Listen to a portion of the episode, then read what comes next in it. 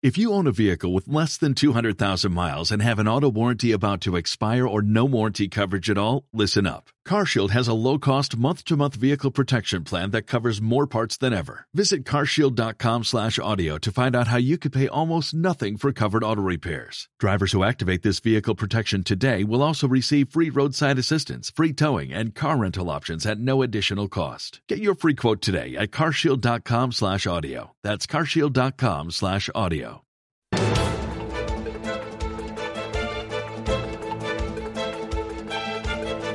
El primer análisis de la mañana. Miguel López es asesor financiero de Capitale Familiar EAFI. Miguel, ¿qué tal? Buenos días. Muy buenos días. Oye, estoy muy preocupada por el tema de los emergentes. Bueno, la verdad es que no es para menos. Eh, sobre todo mm, están teniendo muchos problemas con, con sus divisas y eso al final va a terminar afectando a sus economías, porque no, no debemos olvidar que de- dependen en muy buena parte de, de las inversiones extranjeras y si la divisa extranjera, perdón, y si la divisa no para de, de caer, los- las inversiones extranjeras mm, por lo menos van a esperar. Entonces, al final terminará afectando de una u otra manera. Ujú. Eh, ¿Uno no tiene que tener en cartera nada de emergentes, ni renta fija ni renta variable?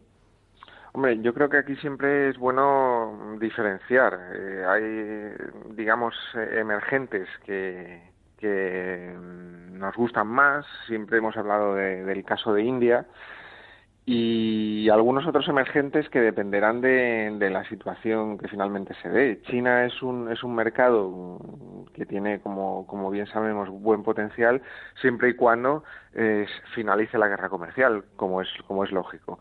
Eh, es un tema que a, todos nos preocupa. De hecho, eh, hablábamos la semana pasada de que mm, parecía que las aguas estaban tranquilizando, que iba a haber negociaciones. Y Trump nos ha sorprendido esta semana nuevamente con, con un- la decisión de, de imponer nuevos aranceles, a, a- a lo cual China eh, ha respondido que impondrá nuevos aranceles también a, a Estados Unidos, con lo cual eh, la bola sigue creciendo y desgraciadamente esto hasta que no se sienten a negociar mm, no, no terminará. ¿Y tú crees que terminará bien? ¿O ¿Es imposible de prever? Eh, ¿Hay que cubrir las carteras? ¿Hay que estar en liquidez? O sea, ¿qué, qué hace uno ante esta incertidumbre y ante esta dependencia de unas negociaciones que no sabemos? A ver, nosotros pensamos que finalmente mm, las aguas llegarán a, buen curso y, terminarán sentándose a negociar. Esto es lo, mismo que ha ocurrido en, en, Europa o, o en, o en el NAFTA con Canadá y México, que al final mm, una de las dos partes tiene que ceder. Eh, lo cierto es que de momento, por mucho ruido que ha habido y, y muchos aranceles que se han impuesto, eh, el impacto económico de momento es pequeño. Eh, sería mucho más grave pues si, esto se, se llevara a gran escala todas las exportaciones e importaciones que se hagan en- entre ambos países y, que pudiera afectar a terceros países, que de momento no está siendo así. Lo que pasa es que, bien es cierto, eh, Trump tiene varios frentes abiertos, no solo la tensión comercial con China, sino también eh, por temas políticos o de otra índole, pues con Rusia, Irán o, o Turquía mismamente, que, que está sufriendo muchísimo estos últimos días precisamente. Eh, Es que perdona que me ponga negativa, pero estoy pensando la guerra comercial entre Estados Unidos y el resto del mundo, eh, eh, política monetaria en Europa, eh, pues eh, que va camino de subir los tipos de interés a partir del verano de 2019 en principio. Eh, estoy viendo también el tema del Brexit, las negociaciones, eh, que finalmente eh, la salida y la negociación eh, no es favorable para ninguna de las dos partes, es más dura y más rancia. Eso al final nos va a perjudicar a todos. Eh, no sé. eh, A ver, eh, es cierto, es cierto que hay muchos muchos frentes abiertos mm, con, con cierta o, con elevada incertidumbre. Lo, lo que pasa es que mm, la, la gran mayoría de ellos mm, nosotros creemos que, que llegarán que, que llegarán a solucionarse. Eh, el tema del Brexit no es nuevo, llevamos con tira y aflojas de la Unión Europea y, y el Reino Unido muchísimo tiempo. También anteriormente, cuando, cuando mm, negociaban los presupuestos de la Unión Europea, hacen este tipo de negociaciones y siempre ya el último día o los dos últimos días. El, tema del Brexit nosotros creemos que no será un foco de riesgo para los mercados, eh, siempre y cuando se mantengan los políticos actuales y, y, no vengan otros, digamos, que, que, sean un poco más agresivos, ¿vale? Eh, el, el, tema de, de China es diferente porque el Mm, son la primera y la segunda potencia y, aquí no solo va de, tema comercial y económico sino también de, poder.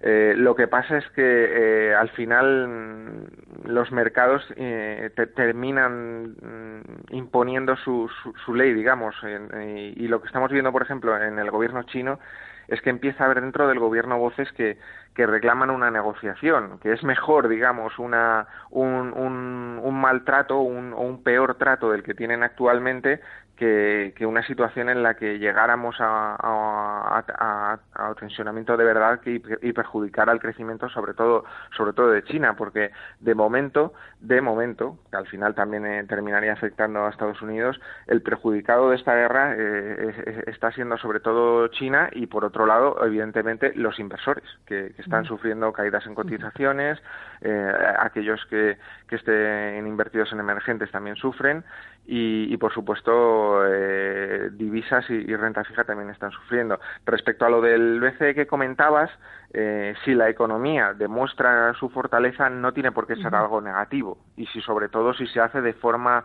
eh, pausada como se está haciendo en Estados Unidos. Ahí estamos viendo que Estados Unidos lleva prácticamente dos años subiendo tipos de una forma muy lenta y pausada y los índices están prácticamente en máximos históricos, algunos lo están. De hecho. para terminar ya muy breve.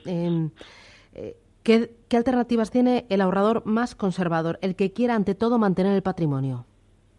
Pues es complicado. La verdad es que el, ahorrador más conservador ahora mismo tiene que centrarse eh, o, tiene que entender que la rentabilidad va a ser muy baja. las inversiones conservadoras eh, que puedan no perder dinero, porque recordemos que, que la renta fija, si, si no la llevamos a vencimiento, cotiza también y puede perder dinero, eh, si en un entorno de subida de tipos se puede ver perjudicado. En un entorno de, inestabilidad como la que están sufriendo algunas economías emergentes, también se ve penalizado. Entonces, eh, el, el, ahorrador conservador eh, debería estar en, en, ahora mismo en, en renta fija más a corto plazo, que desgraciadamente no no, da casi rentabilidad y en estrategias de gestión flexible Mm, digamos, mm, en, la parte más moderada del riesgo, ¿vale? Pues eh, inversiones market neutral, eh, inversiones eh, mm, de fondos que, invierten en la, curva de, tipos,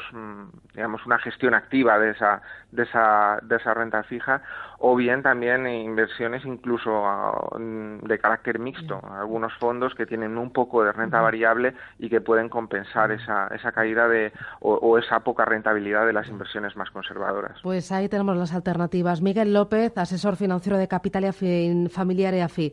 Gracias por madurar con nosotros. Que tengas buen viernes. Gracias a vosotros igualmente.